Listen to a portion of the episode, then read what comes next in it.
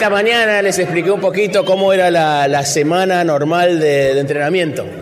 Una cosa que me olvidé de contarles, explicarle, es que no importa cuántas veces hayamos ido a una pista, por ejemplo la pista de Sarajevo en, en Yugoslavia, si, si hemos ido a esa pista 10 años seguidos, Hagan de cuenta que estamos en Innsbruck, Austria. Terminamos eh, la, competencia, estamos cansadísimos, tenemos que, mudar todas nuestras cosas, llenamos los vans con, con, nuestros trineos y nuestras valijas y tenemos un viaje de 12 horas, más o menos como el que han hecho ustedes para llegar acá, ¿no? A Sarajevo. Llegamos a Sarajevo, son como las 2 de la mañana y mañana tenemos que entrenar, ¿no? Y no importa si hayamos ido a Sarajevo diez, los últimos 10 años, la primera cosa que hacemos es no ir al hotel, vamos a la pista. Y por las próximas dos horas estudiamos la pista una vez más. Y caminamos la pista de arriba hasta abajo. Es un kilómetro y medio y lo hacemos resbalándonos así todo, todo, todo el camino y el coach nos está diciendo curva por curva cómo lo vamos a manejar mañana. Y, a veces no, dice, no, siéntense, miren, miren, ven allá como a, a, a 10 metros, ¿ves que, que, hay un huequito en el hielo? No podemos llenar ese huequito, pero cuando pasen por ahí estén preparados porque van a pegar ese hueco y las piernas se le van a alzar. Pero si Dios quiere, a lo mejor a los alemanes, los alemanes no lo ven y ellos chocan, ¿no? y estamos estudiando todas las imperfecciones de la, de la curva. Y a, y a, veces una curva dice, ok, acá a la entrada de la curva hay que entrar a, a 10 centímetros de, de la pared de la izquierda. Cuando entren, manejen con una fuerza de 3. 0 es nada y 10 es toda la fuerza que se puede. Acá 3, acá denle un 5, acá hay que alzarlo un poquito, acá 7 y denle con todo al final de la curva, pero enseguida contra, contra manejen porque si no van a dar contra la otra pared. Y nosotros estamos anotando todo. Porque nos está dando, la, nos está dando las, este, las respuestas del examen que vamos a tomar mañana. ¿no?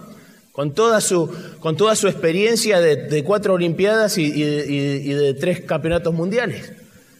Ahora imagínense si yo me pongo todo este, orgulloso y, y en camino a, Sarajevo, estoy pensando, ya he ido, ya, Sarajevo, ya conozco esa, esa pista. Yo no necesito hacer eso. Yo soy un veterano, ¿no? Ya estoy pensando como alguien que, que, que está por, por estrellarse, ¿no? Entonces le digo al entrenador, imagínense si le digo al entrenador, coach, me, me, siento mal, creo que me estoy, la gripa me está dando. ¿Por qué antes de llegar a la, a la pista, por qué no me dejas en el, en el hotel? Porque tengo que descansar y quiero estar fuerte para mañana. Y coach me va a hacer una mirada como que sos, sos un idiota, ¿no? Me deja en el hotel, me doy una ducha caliente, me siento refrescado, me acuesto, me, me como algo calentito, pues tengo un chocolate calentito ahí al lado de mi cama, estoy abajo de las mantas viendo televisión, pensando, esos, esos tontos se están muriendo de frío ahí afuera, ¿no? ¿Quién es el tonto?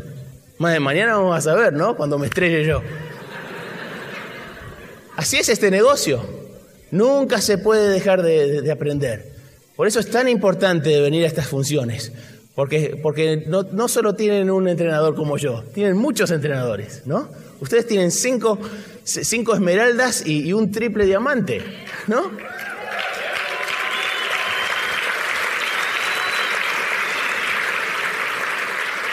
Y lo que, lo que me alegra es que veo que hay mucha gente que está tomando notas y que hay mucha, muy poca gente que está afuera charlando. Están todos aquí aprendiendo.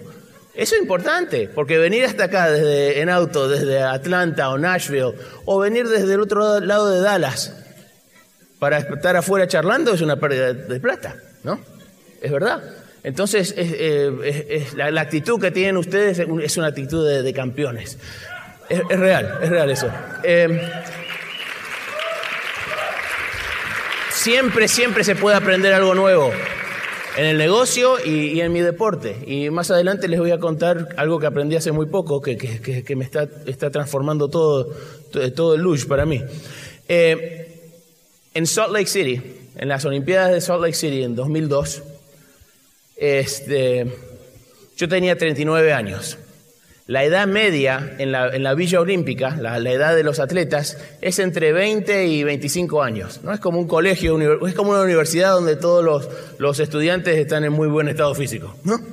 Y, y, yo a los 39 años me sentía viejo. Y casi todos los días alguien me preguntaba si yo era entrenador. ¿no? ¿Sos entrenador vos? No, soy atleta, ¿no?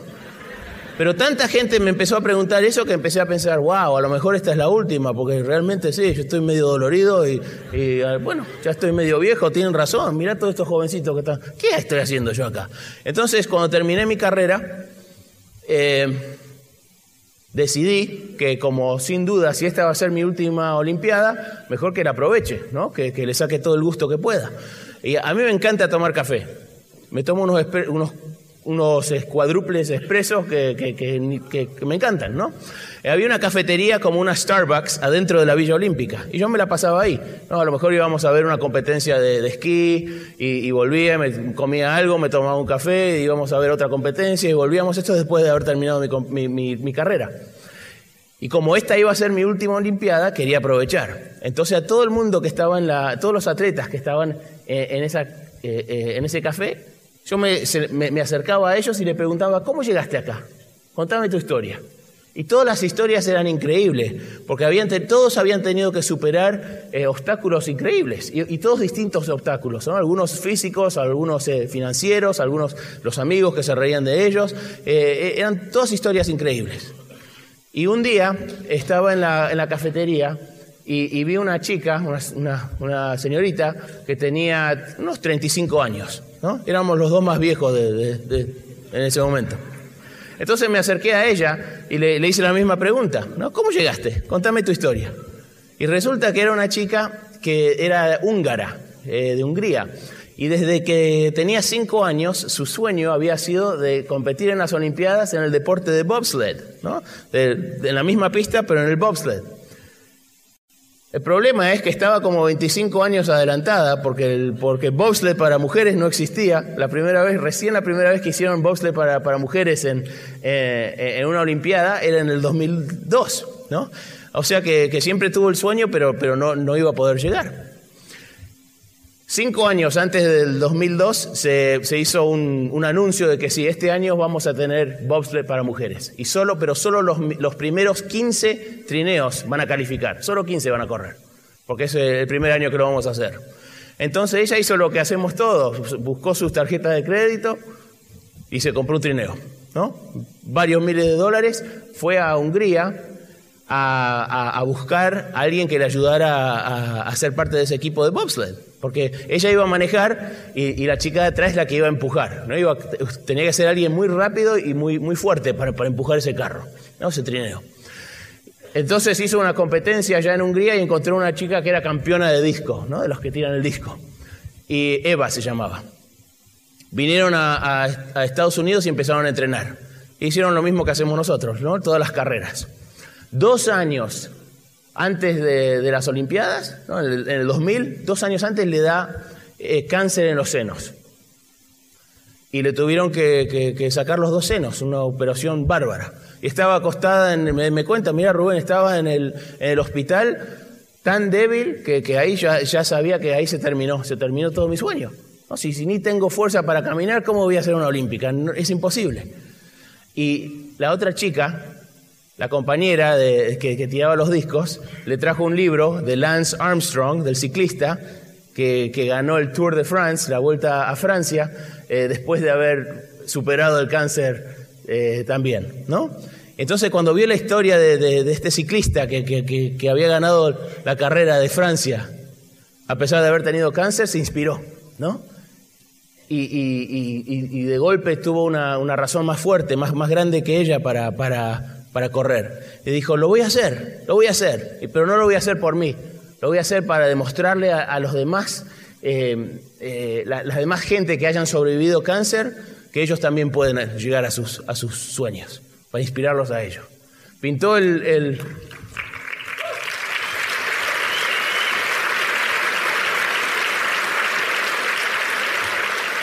Pintó el trineo de color rosado, porque es el color de los de cáncer, le puso una tirita rosada también y el nombre del trineo era el trineo lleno de, esperanzas. ¿no? Y empezaron a correr y empezaron a hacer las competencias. Y en, la última competencia quedaron 16. Le perdieron por uno ¿no? de la clasificación. Y a último minuto el equipo canadiense decidió no mandar el segundo, eh, el segundo trineo canadiense porque dijeron que, que no, era no era suficientemente bueno para representar a Canadá. Entonces la subieron a 15 y pudo correr. ¡Wow! Como me dijo esa historia, me emocioné. Le di un abrazo y le dije, vos tenés el espíritu de una ganadora, vos tenés el espíritu de, una campeona. Yo prefiero conocerte a vos que a conocer a todos los medalistas de, las Olimpiadas, porque vos lo hiciste por, por una razón fuertísima. Y cada vez que la veía me ponía todo excitado y le decía, oh, ahí estás campeona, campeona. Al final, al final de, un par de días así, cuando me veía viniendo, se, iba para otro lado. Se creía que la estaba corriendo. Pero ella, esta chica tiene el espíritu de campeón. Y, lo que le dio la fuerza fue, primero, tuvo una compañera que, le dio el libro adecuado para, inspirarla, ¿no? O sea que tuvo, creó un equipo que la ayudó. Y se inspiró y, pero después la otra cosa que hizo, que, le ayudó, es no lo hizo por sí misma, buscó una razón más grande. Entonces, entonces todos nosotros tenemos que buscar una razón más grande para alcanzar los sueños nuestros, ah, para que nos dé el ímpetu ¿no? y que nos dé la fuerza que, vamos a necesitar para hacer esa pelea. ¿no? Entonces busquen esa razón y esa es la razón que le va a dar la, la fuerza.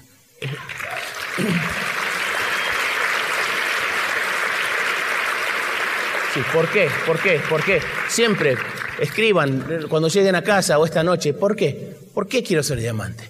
¿Por qué quiero ser libre? ¿Por qué? Y lean ese por qué continuamente, porque ese por qué es el que le, va a dar la fuerza. No, son los autos, los autos son lindos, ¿no?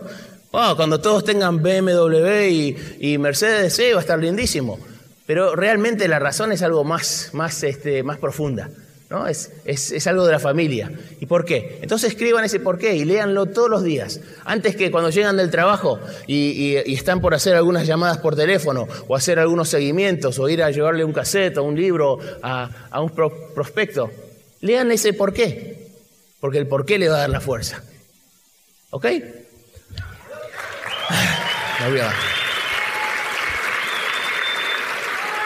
Les había, prometido que les iba a hablar un poquito de mi hija, Gabriela.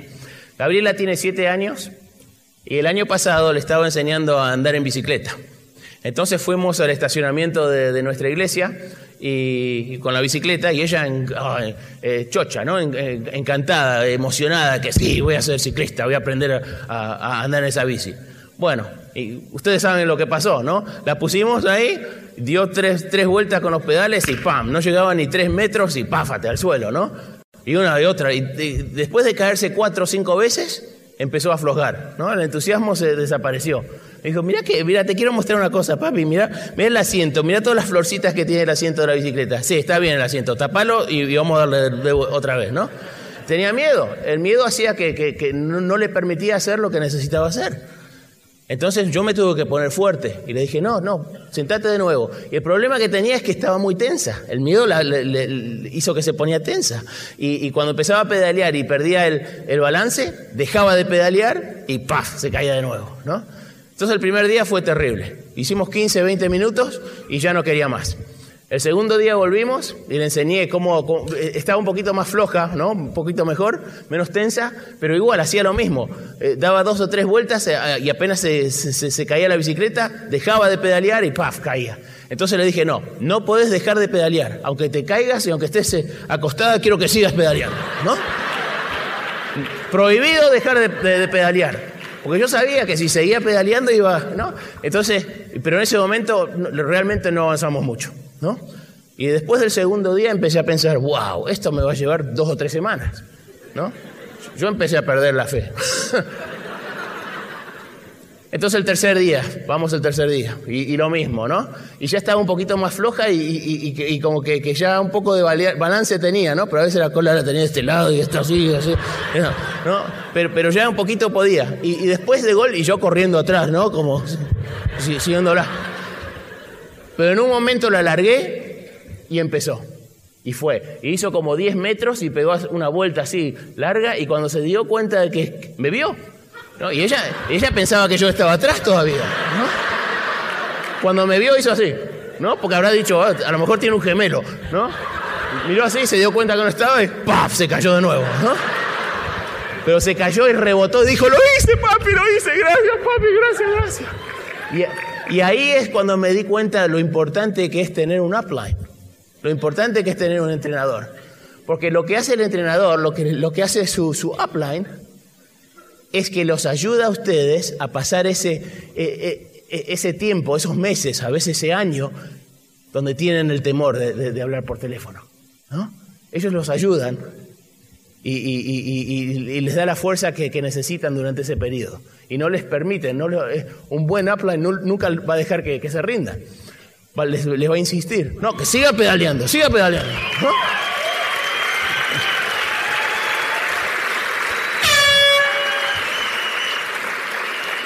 Cuando Gabriela se estaba cayendo y yo le estaba insistiendo que no, de vuelta, vuelta, otra vez, una vez más, me dolía hacer eso, porque sabía que, le iba a doler un poco, pero también me daba cuenta de que, eh, si, si, si, si, te das por vencida vas a caminar el resto de tu vida, tenés que, que hacer la bicicleta. Entonces es muy importante ser un buen coach y tener un buen coach. Y es, esto, ¿no? Uno está ayudando a los de abajo y, y está prendido del liderazgo, ¿no? Porque ellos nos ayudan a nosotros. Y los líderes no son mejores que nosotros. El coach mío, el entrenador mío no es mejor que yo. Está más adelantado nomás en el proceso. ¿Se dan cuenta? Estamos todos, somos iguales. Fue, fue muy difícil llegar a, a lo que hice, pero sé que es posible. Y si es posible, si puedo yo, ustedes también pueden.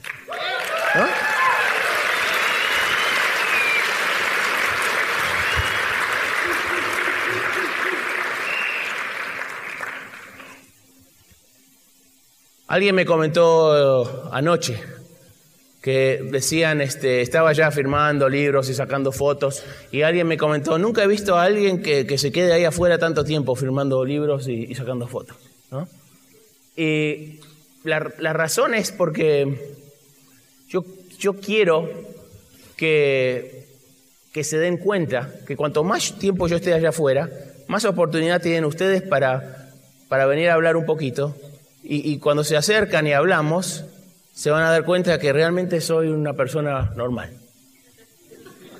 Y eso les va a ayudar a ustedes a, creer en sí mismos. ¿No? Porque es así. Porque yo era igual. Eh, cuando,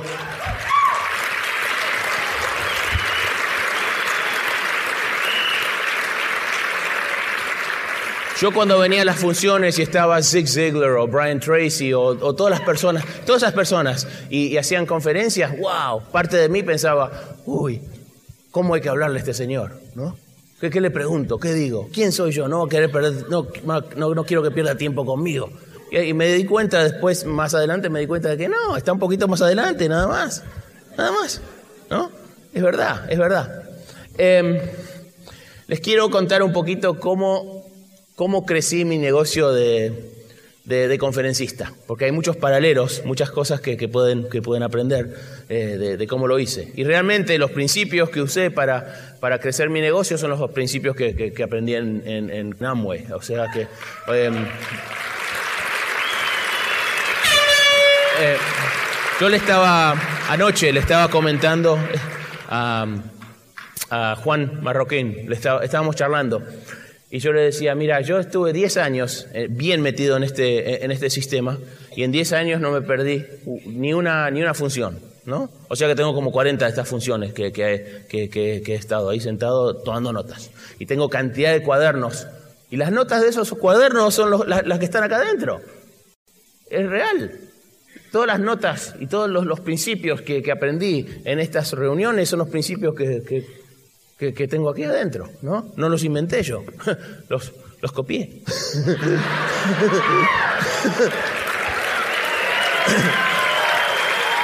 Pero,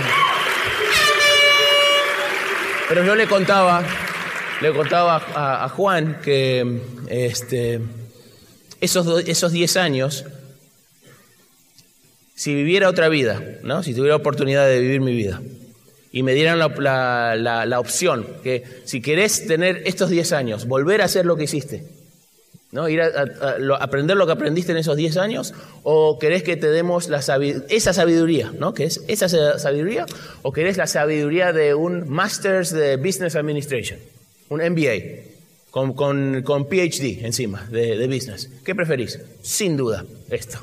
Sin duda, porque lo que aprenden ustedes son las cosas, son las técnicas y las, y las estrategias que se usan en la vida real para tratar con la gente. Yo aprendí cómo, cómo tratar con la gente y cómo, y cómo, cómo portarme para ser, para ser un empresario. Lo aprendí aquí, lo aprendí aquí. Y lo que enseñan en las universidades es pura teoría, que sin, con muy poca aplicación. Eh, entonces, este, ustedes están en, la mejor universidad del mundo, realmente.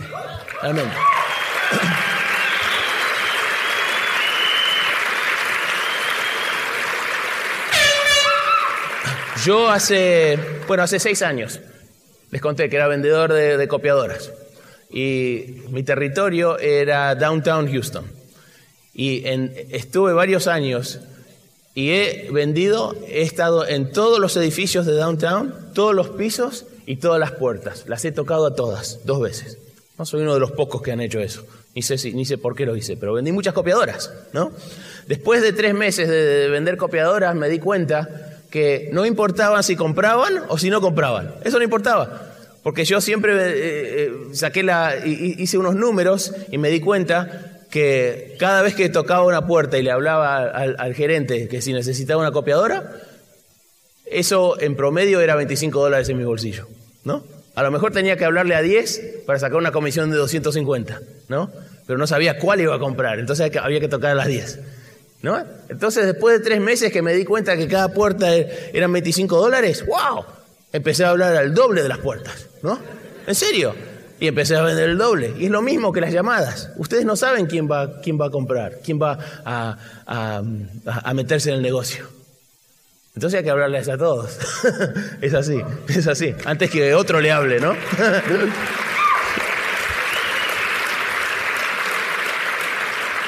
eh, Hace seis años, un, chico de, mi vecindario, un chico de, quinto grado, me, invitó a que fuera a la escuela a hablar por ellos. Y era show and tell. Show and tell es algo que hacen en la primaria, que es un día especial que todos los chicos pueden traer algo para mostrarlo y hablan cinco minutos para, para darle una oportunidad de, ser orador ese día, ¿no?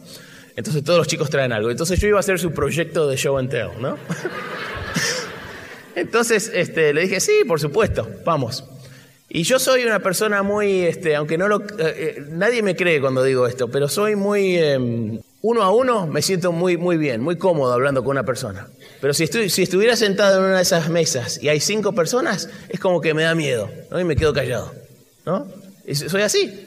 Entonces, eh, aunque, aunque yo siempre escuchaba todos los cassettes y todos los tapes de Zig Ziglar y de Brian Tracy y, toda esta gente para, para, inspirarme, para vender más copiadoras, nunca pensé y nunca se me, se me ocurrió hacer lo que estoy haciendo ahora. Porque si cinco personas me dan miedo, una, un montón como ustedes, me, a lo mejor me moría en ese momento, ¿no? Pero cuando este chico me invitó, pensé, bueno, van a ser 20 chicos, son así, así que son, son chiquitos, y ¿qué? Son 5 minutos nomás, y después me voy, listo. Y porque después el próximo va a mostrar otra cosa, y, ya me voy a casa y listo. la promesa va a, estar, va a estar lista. Bueno, voy a la escuela, y el, director de la escuela me lleva al auditorio, y había 200 chicos ahí. y me dijo, tenés 45 minutos, adelante. oh empecé a buscar la puerta, ¿dónde me escapo, no? Y, se me ocurrió, bueno, le voy a contar a los chicos historias de las Olimpiadas con, puntos de los principios que aprendí en los, cassettes de Amway. Eso es lo que se me ocurrió. ¿no? Empecé a hacer eso. Y hice la charla, que fue más o menos como la primera que escuchamos, eh, bueno, la primera que hice acá. Y bueno, y, terminé. Y, me iba. Y las maestras me rodearon y dijeron, Rubén, ¿qué tenemos que hacer para que te quedes una hora más? ¿Por qué? Porque vamos a sacar a los chicos de cuarto grado y que, ellos escuchen lo que, lo que le dijiste a los de quinto. Ah, bien, tráelos, estuvo lindo eso. y ahí es cuando...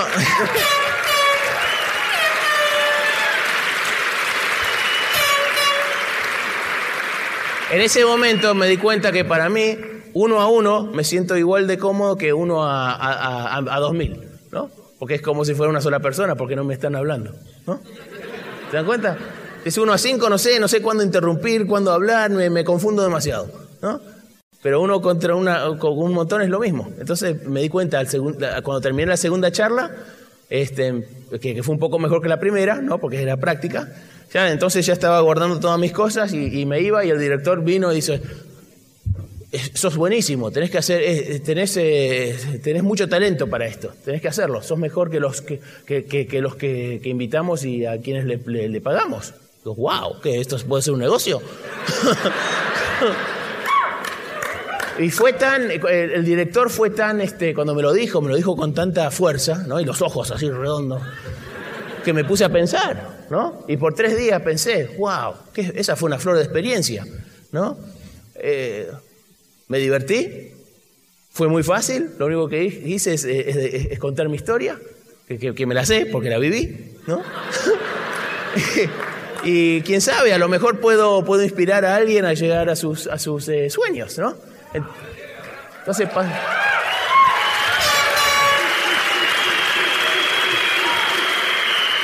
y me, y me metí full time a este negocio sin tener idea de cómo hacerlo. Pero, pero pensé a mí mismo, pensé, bueno, si, sé, si puedo vender una copiadora, puedo vender un Rubén también, ¿no? y en Houston hay como 700 escuelas.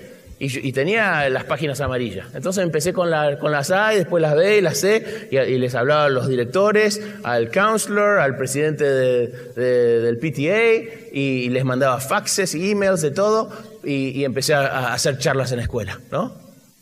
Esto era en marzo del 2002, porque en febrero, en enero el chico me, invitó, fui a las Olimpiadas en febrero, en marzo les hablé a los chicos, tres días después eh, no tengo trabajo, mi esposa tampoco, porque, porque yo era el único que trabajaba eh, con empleo, ¿no? Mi, esposa era ama de casa y cuidaba a la Gabriela, que tenía un año y medio, y cuando dejé mi trabajo perdimos el, seguro de, el médico, ¿no? O sea, con una nena de un año y medio sin seguro y sin empleo.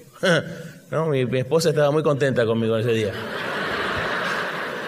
Pero, pero yo sabía que, que, sí se puede y empecé a hablarles a todos. Y enseguida empecé a, hacer charlas en todas las escuelas. Y, y, de golpe, como al mes, ya estaba ganando más que lo que ganaba trabajando por, por ese otro señor vendiendo copiadoras. ¿no? Pero era trabajando 15 horas. Pero, pero era, era el, era más, pero estaba trabajando 15 horas al día en vez de 8, ¿no? Porque estaba todo el día eh, continuamente vendiendo, vendiendo, vendiendo, vendiendo. Y este, entonces contentos, ¿no? Mi esposa al mes ya estaba, Cheryl estaba muy contenta conmigo, yo muy orgulloso, por fin soy libre, ¿no? Y, y trabajando. Y lo que me olvidé es que en el verano, junio, julio, agosto, no, no había, no hay escuela. Por tres meses, cero ingreso, ni un dólar. Fueron los, uno de los peores tres meses de mi vida, ¿no? Tres meses sin nada, nada de nada de nada. Y por tres meses que no pagamos la casa. Estuvimos así, días, un par de días más hubiéramos perdido la casa. Y, ya para agosto nos tuvimos que anotar para las, las estampillas de food stamps. ¿En serio? No, sí, ahora me río, pero entonces no. Es, es, lo peor, lo peor del mundo es ir a comprar, ir, ir al HEB y comprar comida y tener que pagar con eso. Y yo sabía que la chica que estaba trabajando estaba pensando, a vos no, te, no, tenés ningún problema, ¿por qué no estás trabajando?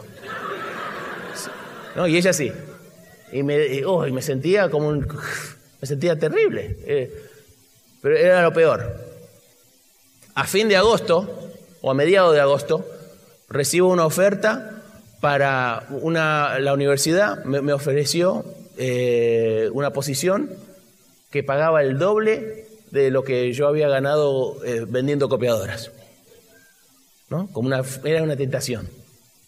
Y yo me senté con Cheryl y lo discutimos y los dos dijimos no, Podemos seguir comiendo habichuelas y, arroz y habichuela por un par de semanas más. Dentro de dos semanas empiezan las clases de nuevo en, septiembre. Podemos hacer un poco más de escuelas y mientras tanto vamos a aprender cómo, cómo hablar a otra clase de grupos, ¿no? En corporaciones, en, en Amway, en lugares así, para que no nos pase esto el próximo, el próximo verano. Pero imagínense, estamos tres meses atrasados en, en el pago estamos, estamos con las tarjetas estas de, de food stamps, nos ofrecen una posición bárbara y dijimos que no. ¿Por qué? Porque, porque era una tentación que nos iba a alejar del sueño. ¿No?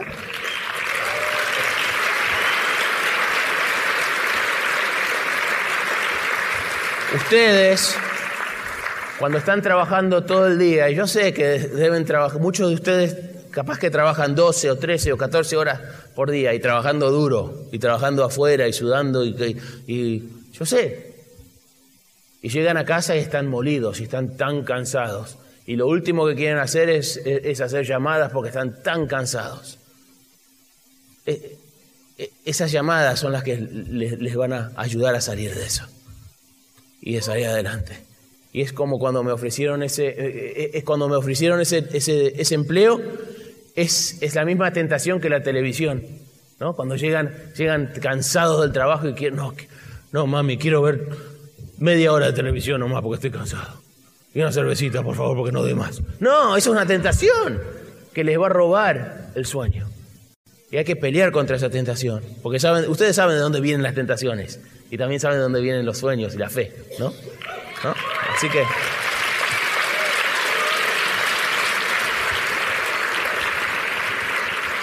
De a poco me llevó tres años.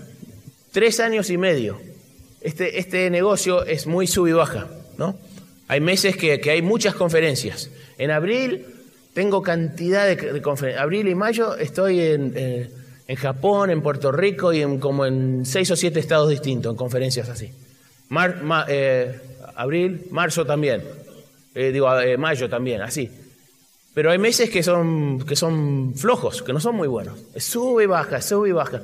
Y nos llevó tres años. Los sub y bajas eran así. Los bajos eran bárbaros, que teníamos que pedir plata prestada a los amigos a veces, porque no podíamos pagar ni, las, cuotas que teníamos. Y después teníamos un mes grande y, y, le devolvíamos la plata y otro bajón. Pero de a poquito iba. Siempre ha sido sub y baja, pero el sub y baja hace esto. ¿Se dan cuenta? Y después de tres años y medio, los, los meses bajos eran, ganábamos suficiente para pagar los gastos. Entonces todo el estrés desapareció. ¿Se dan cuenta? Y es como cuando, cuando se llega a platino, se llega a esmeralda, se llega a diamante. Hay, un nivel donde, donde los meses bajos van a pagar para todos sus, sus, costos y todo el estrés va a desaparecer y van a poder decirle bye bye al, al jefe. ¿no? ¿No?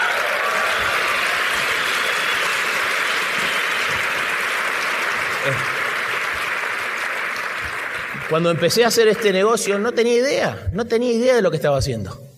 Ni idea. A, eh, a, a mediados de ese verano terrible, me, me, alguien me dijo que hay, hay, una asociación para oradores. ¿no? Y entonces van a reuniones así y son todos los oradores de Houston, que eran como, como 15 o 20, y se reúnen una vez por mes para, para bueno, hablar de qué, qué, qué funciona qué no funciona qué hay que hacer. Y entonces me, me asocié con ellos, porque quería aprender. Y, yo lo que quería ver, me di cuenta enseguida, después de dos reuniones me di cuenta que 90% de la gente en, ese, en esa asociación no estaba haciendo nada. No hacían nada, eran miembros, pero no, no, estaban haciendo nada. Pero habían dos que eran profesionales y, eran dos, dos personas que, que bueno, que, que, tenían un muy, muy buen negocio de, de, oración. Entonces me, acerqué a ellos. Y había uno que, me hice amigo con él y le pedí que fuera mi mentor. Y le dije, quiero aprender de, de, usted, porque me doy cuenta, veo las casas que, tiene usted y veo los autos que tiene usted y me doy cuenta que lo está haciendo así de, de, este negocio y usted es el único en Houston que lo está haciendo, así que quiero que usted que sea mi coach. Está bien. Pero antes de aceptarte te quiero decir una cosa, me dice a mí. Dice, este, yo hace 12 años que estoy haciendo esto y casi todos los meses alguien me, me pide que, que sea su, su entrenador, su mentor. Y nadie, nunca nadie ha hecho las cosas que yo les sugiero. ¿No? Todos quieren saber, pero nadie quiere aplicar, nadie quiere hacer la acción, nadie quiere pelear. Solo una persona lo ha hecho. Un señor que, que, le di una sugerencia eh, y, la hizo enseguida. Entonces yo dije, yo, yo voy a hacer así, yo voy a ser como él.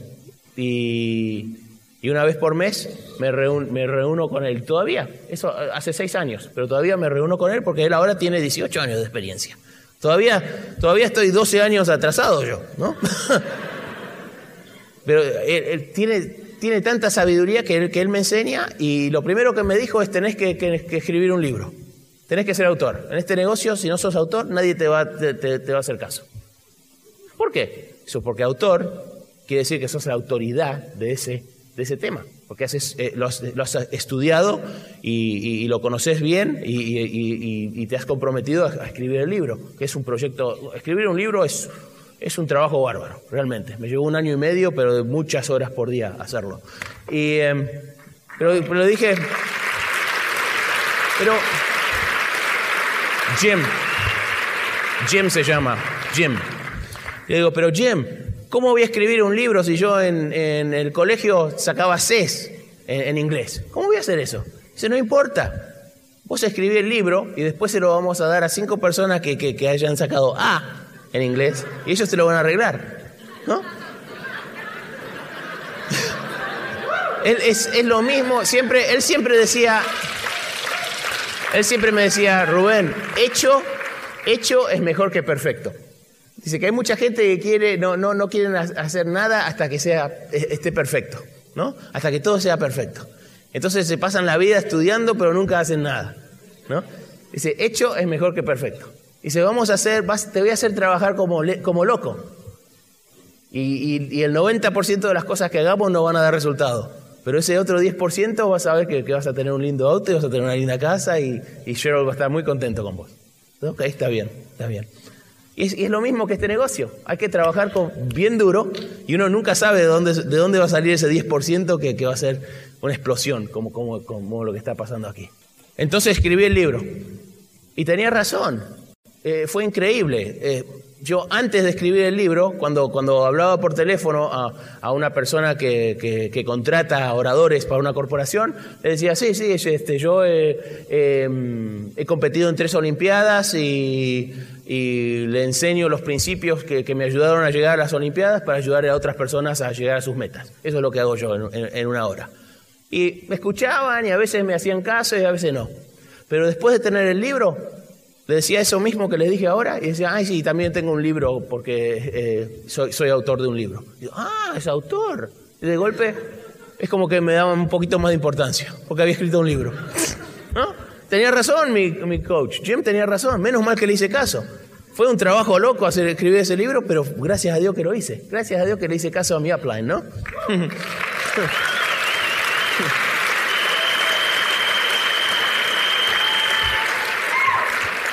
Entonces, eh, este lo escribí hace un par de años.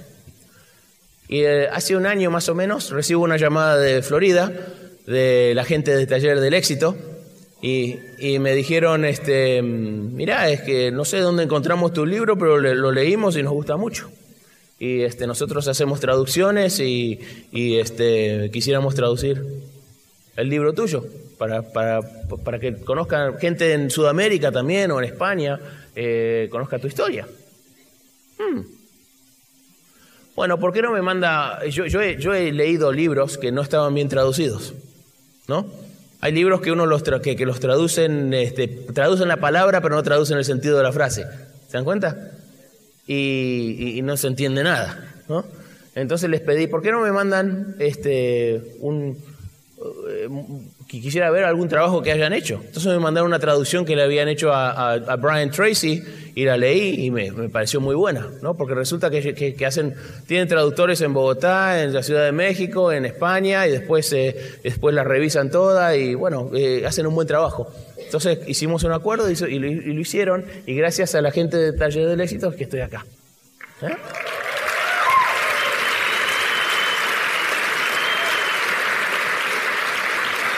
Que son todos pasos que se van tomando. Dentro de cinco años, voy a saber muchísimas cosas más de este negocio. Ahora recién estoy aprendiendo. ¿no? Estoy empezando a... Eh, me siento como, como un platino en este momento. En serio, me siento como un platino y veo que, que Jim es, es, como una esmeralda y después está Zig Ziglar que es eh, como un triple diamante, por ejemplo. Entonces yo quiero ser como Zig.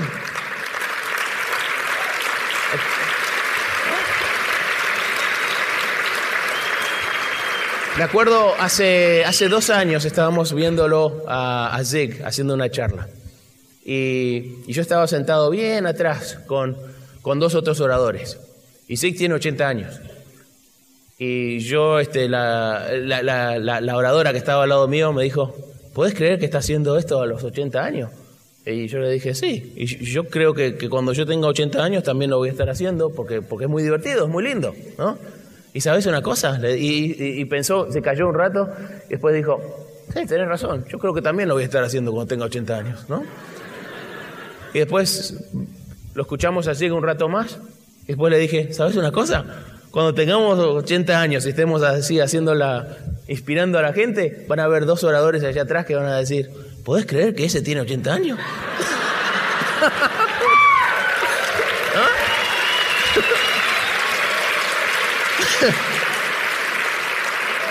como el negocio, es igual que el negocio de ustedes, es, es lo mismo, es lo mismo. Eh, estaba charlando con Sergio, acá atrás. Estábamos hablando de, de, algo que me pasó después de cada Olimpiada y es muy común. Uno lucha y lucha y lucha y lucha y lucha y llega a las Olimpiadas y es como se siente como uno se siente como estar en, en la cima del mundo, ¿no? Eh, ha llegado al, al, tope y eso es tan emocionante, es tan increíble. Y después los próximos dos tres meses es una depresión increíble, ¿no? Porque uno piensa ¿y ahora qué? ¿Qué, qué voy a hacer ahora para, para volver a tener ese, sentirme así? Y son tres meses de depresión. Y me pasó las tres veces. Después de cada Olimpiada es, wow, qué bueno. Y después, oh, ¿y ahora qué? ¿No? Es una, pero una depresión que debe ser similar a lo que sienten las, las, mujeres después de tener un, un, niño. No, en serio, porque es una depresión que, wow, nació el bebé y ahora qué? ahora hay que cambiar pañales. ¿No? Entonces, eh, lo que aprendí de, de, que después de, me llevó 12 años más, como 15 años, para, para darme cuenta de que antes de llegar a la meta hay que ir pensando en la próxima meta. ¿No? Cuando uno se va acercando, cuando falta un año para las Olimpiadas, ya hay que tener otra, otra meta y estar trabajando para esa también. ¿no? Así no se sufre ese bajón, porque uno tiene. No, está mirando para abajo, está mirando para arriba siempre. ¿no? Y eso siempre me ha pasado a mí, yo siempre estoy buscando un reto, ¿no? Porque yo me aburro mucho, muy fácilmente me aburro. Y le contaba que sí, yo soy, mira, perdóname Sergio, pero yo soy muy inquieto y necesito estar, eh, a veces necesito estar solo para pensar en la próxima charla, ¿no? ¿Qué, ¿Qué, es lo que voy a decir? ¿Y cómo voy a traducir? Porque estoy traduciendo mentalmente, porque yo pienso en inglés. no, estoy trabajando muy duro este fin de semana. Pero eh, entonces me escapé, eh, esta tarde me escapé, porque él me tenía que pasar a buscar a las 7 y a las seis y media me, le, le, escribí una nota y la dejé en la, en la puerta y, me escapé. ¿no? Porque tenía que estar solo un poquito, porque tenía que, pensar, ¿no? porque soy muy nervioso. Y le estaba contando que a veces estoy sentado en la mesa eh, cenando y estamos toda la familia ahí cenando y, a lo mejor te, tengo el, pie cruzado y el pie hace así. ¿No? Porque soy un inquieto y con, continuamente es como tengo una nerviosidad que siempre quiero estar haciendo algo, ¿no? No quiero estar parado. Si estoy en una luz roja, aunque tenga que alargar, tengo que doblo y doy la vuelta, pero tengo que estar en movimiento. Cuando, cuando hay un auto enfrente mío, oh, para mí lo peor es cuando estoy manejando y hay un auto enfrente mío que no me permite ir a la velocidad que quiero. ¡Oh, qué rabia que me da! ¿no? Porque es un obstáculo para no poder llegar a mi meta. Siempre estoy buscando la meta. Entonces me, me aburro muy fácilmente y siempre estoy buscando la próxima hace un año y medio, se me metió en la mente, bueno, nunca he escalado una montaña, voy a escalar una montaña. ¿no? He leído un montón de libros de escalar montañas, ¿por qué no escaló Everest? Estaría bueno. ¿no? Empezamos una chiquita. Después hablé con una gente y me dijeron, no, Everest, no, no, no podés empezar con Everest, tenés que empezar con otra. Entonces hay una montaña en el estado de, de Washington, se llama Mount Rainier tiene 5.000 metros, este, 14.000 pies, y es, y es, muy difícil, es todo un glaciar. Entonces este, me anoté y fui, y hay un grupo, y fui con otro amigo, y, es un, grupo que son este, escaladores profesionales, que es el coach que te va llevando, ¿no? Y, pero son dos noches que hay que pasar, porque son, es, es, un, es una maratón, resulta que es una maratón hacer, hacer eso. Teníamos unas mochilas de 40 libras de, cosas que había que llevar. Porque hay que llevar toda la comida, hay que llevar ropa extra, botas extra, todo en doble hay que llevar porque por si uno pierde algo para no, no morirse de frío arriba. ¿no? Entonces, uno va subiendo y hay una técnica especial para subir a la montaña. Estábamos todos en línea y, hagan de cuenta que son pasitos, ¿no? En, eh, como si fuera una, eh, un, un plano de esquí, ¿no? Pero lo estamos subiendo en vez de ir bajándolo. Y, somos una línea de personas. Y, vamos así, uno tras el otro, así, hay dos técnicas que se usan para poder hacer ese, e, ese movimiento por horas y horas y horas. Una se llama rest step, que es como si fuera eh, un paso de descanso. Entonces, cuando uno sube al próximo paso, ¿no? que está acá ahora, hay que poner esta, esta pierna derecha. ¿No? Cosa que todo el peso de esas 40 libras esté sobre los huesos y no sobre los músculos. Los músculos no están aguantando ese peso. Y es para, para conservar energía, ¿no? Entonces, suben y, y así. Y suben y así. Y es, hacer eso te hace ir más lento. Mucho más lento. Pero hace que sea posible no parar. ¿Se dan cuenta? Hay veces que hay que hacer cosas más lentas para, para llegar. Y la otra, la otra técnica que nos enseñaron cuando uno va subiendo arriba, a altas alturas, hay muy poco aire, muy poco oxígeno. Entonces hay que conservar el oxígeno. Y como yo vivo eh, acá en, Houston, acá hay muchísimo oxígeno, pero cuando uno sube, uy, allá en las montañas, si uno sube una escalera, está, llegas arriba estás... porque no hay nada de aire. Entonces nos enseñan que hay que respirar así. Inspirar y cuando, cuando uno larga el aire, así para hacer una presión, se forma una presión que, hace que el oxígeno se meta en los, pulmones y uno está creando su propia eh, eh, eh, presión para llenar, llenar la sangre de, oxígeno. Porque si, no, uno va subiendo y se queda sin oxígeno. Entonces, es, así. Es dificilísimo. Me llevó tres horas encontrar el paso adecuado, porque es todo, es, como correr una maratón, hay que hacerlo lo más rápido posible, pero no demasiado rápido, porque si uno se cansa y para, entonces ahí tienen que parar todos. Me llevó tres horas a llegar a, darme cuenta cuál era mi paso adecuado. ¿no? Y hacíamos una hora de escalada y, y uno ni, ni, ni, ni nos dábamos vuelta para ver el paisaje, porque si te dabas vuelta uno ya está tan mareado y con ese peso atrás se puede caer. Entonces hay que tener mucho cuidado. Entonces cada hora nos hacían parar. Y bajábamos todos, nos sentábamos, nos tomábamos nos comíamos un snack y nos dábamos vuelta y veíamos, wow, son 300 metros más de altura. Y la vista era increíble. Y después otra vez, 15 minutos de descanso, otra hora. Hicimos 5 horas el primer día, dormimos y 5 horas el, otro día para llegar arriba. Pero nunca hubiera llegado sin los entrenadores. Es lo mismo, es lo mismo. Nunca, yo, no he hecho nada solo. Nada. La sabiduría mía es que sé que solo no puedo. Esa es la sabiduría mía. Un paso a la vez. Un paso a la vez. Por horas y horas y horas. Un paso. Una llamada a la vez. Una llamada a la vez. Tengo una oportunidad para vos. Tengo una oportunidad. Tengo una oportunidad. ¿Qué? ¿Querés una oportunidad? Tengo una oportunidad. Tengo una oportunidad. Tengo... Y así. Un paso a la vez. ¿Rápido? ¿Diez llamadas y, ir a dormir? No. Cien llamadas. Lentas. Una tras la otra. Tengo una oportunidad. Tengo una oportunidad.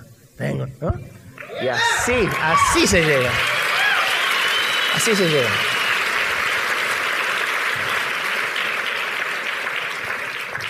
Escalamos esa montaña, no me gustó nada. Nunca más voy a hacer eso. Ni loco. No, no me gustó porque no era competitivo. Si hubieran hecho dos líneas, si nos hubieran, éramos diez. Si hubieran hecho cinco acá y cinco acá y era una carrera, ¡wow! Hubiera sido bárbaro, ¿no? Pero así todos uno tras el otro, cinco. Eh. Nunca más, nunca más.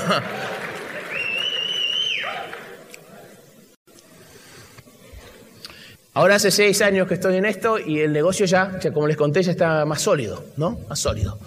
Entonces me estoy aburriendo de nuevo. Necesito un reto. Si, no estoy, si estoy muy cómodo, me aburro y me pongo. Tengo, que estar un poquito, un poquito fuera de control para sentirme bien. soy así, medio raro, pero es así, ¿no? Entonces, en enero estaba haciendo una charla en San Diego. Y otro de los oradores era un señor que había roto un récord mundial, que no tenía nada que ver con deportes, era un récord de construcción de una casa en, menos de tres horas. Increíble. Mil personas, les llevó un año y medio programar y planificar todo, ¿no? Un año y medio. Pero después en, dos horas y 45 minutos hicieron una casa de 2.500 pies. Y, y, fue acá en, Tyler, Texas. Un, video increíble es, eso. Y nos, nos, contó que están en el libro de Guinness ahora y que rompieron el récord. Y empecé a pensar, wow, ¿qué? tengo que buscarme un récord mundial, para, porque este va a ser mi próximo. ¿No? Porque estoy aburrido, tengo que hacer algo, ¿no? Eh, entonces le, le mandé un, un, email, un mensaje electrónico al, al Comité Olímpico Internacional. Y les pregunté, miren, yo he competido en tres Olimpiadas, una en los, en los 80, uno en los 90 y uno en los 2000. Tengo tres Olimpiadas en tres décadas. ¿Hay alguien que haya hecho cuatro Olimpiadas de invierno en cuatro décadas? A los tres días me, me, me responden y dicen, no, si, usted compite en Vancouver va a ser el primero. ¡Oh! Entonces eso fue una razón, ¿no? Y entonces me pasé como tres días pensando, ¿cómo le voy a, cómo le voy a decir a mi esposa? Porque, porque hay que irse por meses a la vez. ¿Cómo le voy a decir? Me pasé tres días sudando, ¿no? De miedo. Y al final un día me prometí, me prometí que no, hoy, hoy es hoy o, nada, hoy o nada. Y, me pasé todo el día, ¿cómo le voy a decir? ¿Cómo le voy a decir? Y llega la medianoche, estamos acostados charlando en la cama y las luces están apagadas. Y le dije, este, querida,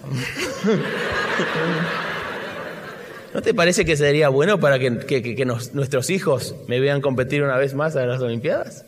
¿No? Para que vean lo que hay que luchar y que aprendan los principios de, triunfar de su padre. Silencio total.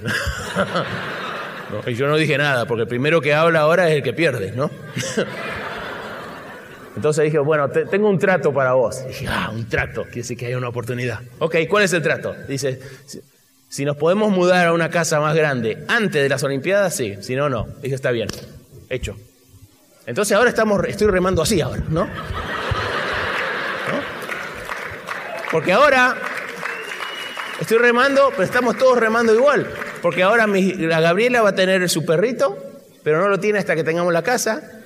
Y yo no tengo las Olimpiadas hasta que tenga la casa. Entonces todas todos las metas están juntas. Y, pero la incógnita que tenía es, ahora en Salt Lake City tenía 39 años, ahora tengo 45.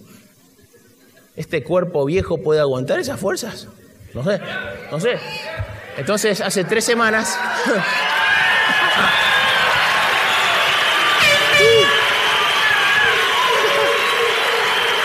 ¡Wow! Pienso que sí.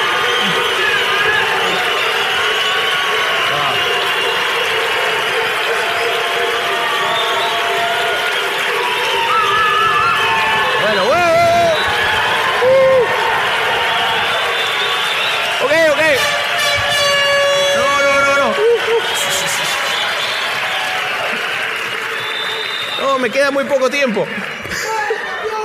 Gracias, gracias. Bueno, entonces. No, con, sí, con Double X.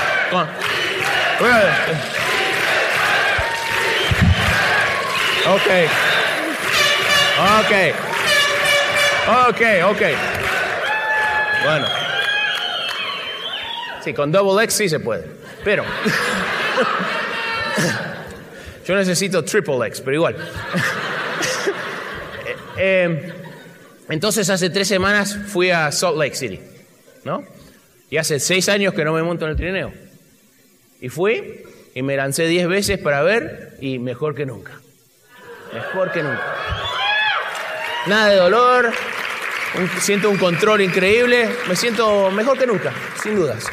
Entonces ahora en noviembre, cuando, cuando el primer frente frío pegue contra Dallas y Houston, yo voy a estar en, entrenando y, preparándome para la próxima. Y cuando compita en, Vancouver, en el 2010, van a ser cuatro décadas, cuatro Olimpiadas. Y va a ser un récord nuevo. Pero cuando estaba, cuando, cuando,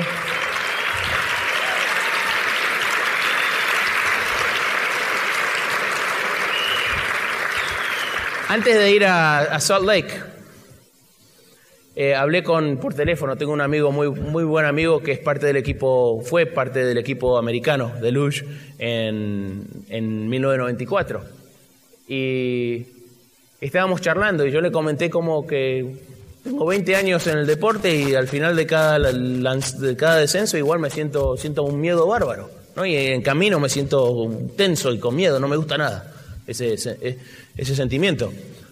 Y me, explicó algo. Me dijo, vos te estás enfocando totalmente mal. Dice, el, el luge no tiene nada que ver con la velocidad.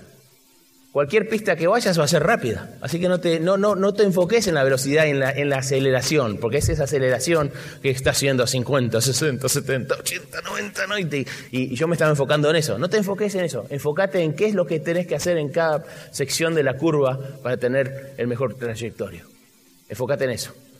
Entonces, ese cambio de enfoque, empecé a enfocarme en eso y en esas 10 largadas fue la primera vez en mi vida que no sentí nada de miedo. Era un cambio de enfoque. Hay un cambio de enfoque que ustedes necesitan que les va a ayudar a llegar al, al próximo nivel. Es verdad. Es verdad. Ese pequeño cambio de enfoque cambió todo para mí. De golpe sentí control y, en vez de ser una sensación fea, fue una sensación de, ex, excitante, linda. Me llevó 20 años para aprender ese, ese, esa cosita. Por eso estoy tan seguro que dentro de 10 años, quién sabe la, la cosas que voy a aprender de, ser orador. Porque siempre se puede seguir aprendiendo. La otra cosa que aprendí cuando fui a Salt Lake, empecé a hablarle al entrenador de, de, del equipo que él había competido en Calgary conmigo en 1988 y ahora es uno de los entrenadores del equipo americano. O sea que somos amigos. Y le pregunté, lo primero que le pregunté cuando llegué, dije, hace seis años que no hago nada de esto, ¿hay algo nuevo? ¿Hay algún, algo nuevo en el deporte? Dice, sí, una cosa. Nos dimos cuenta que una cosa que estaban haciendo los alemanes que nosotros no hacíamos y es, y es buenísimo, es fácil y, te va a ayudar mucho. ¿Qué, ¿Qué es? Dice, bueno, antes nosotros manejábamos con los hombros así, empujando para atrás. Ahora imagínense que estoy en una curva, ¿no? Y la fuerza de gravedad me está empujando, ¿no? Contra la curva. Y si estoy, nunca voy a estar, casi nunca uno está así, está normalmente así, ¿se dan cuenta? Entonces la fuerza de gravedad me está tratando de, de, de, de, lanzar, ¿no? Me está empujando para afuera, el cuerpo me está tratando de, echar del, del trineo. Y, y, el cuello me está, está sintiendo una fuerza bárbara que por eso que se siente tanto dolor. Entonces John, el nuevo, el nuevo coach, me dijo, en vez de hacer esto, ahora hacemos esto. Cuando estás haciendo una curva para allá, en vez de, antes nos enseñaban siempre mirar por el centro del cuerpo, ¿no? Así. Dice, no, ahora cuando estás en una curva, hagan, haz esto, curviar todo el cuerpo y mirar sobre la pierna, así. Y lo que va a hacer es, va a proteger tu cuello y hace que estás curviado en la, en la misma forma con la curva y eso te mantiene pegado y te sentís como si tuvieras un cinturón de seguridad. Es mucho más fácil y es más lindo, porque la sensación es más linda. Entonces ahora es... Antes era... ¿No? Dos, dos sugerencias. Dos sugerencias así de, de 30 segundos cada una y me, me han transformado el deporte. Hay dos o tres sugerencias que van a transformar su negocio. ¿No? Por eso esto es tan importante. A lo mejor yo cuando venía a estas reuniones, venía con la actitud, venía con la actitud que si, si aprendo una sola cosa, una sola frase, este fin de semana, esa frase, esa idea, tiene la, tiene la, es, es probable que eso pueda transformar mi negocio. Esa es la actitud que hay que tener. Entonces, cuando ustedes estén revisando sus notas del fin de semana, busquen esa idea, porque todos ustedes van a tener una. Y busquen dos o tres y, esas, y tomen acción en esas dos o tres. Y háganse este, expertos en esas dos o tres. ¿Se dan cuenta? Porque si no es entretenimiento nomás. Si nos vamos a casa y, y no utilizamos lo que aprendimos, fue, fue, un fin de semana inolvidable, entretenido, lindo, vimos a los amigos, estuvo lindo, un lindo baile, pero no pasa nada. ¿No? Hay que utilizarlo, hay que utilizarlo.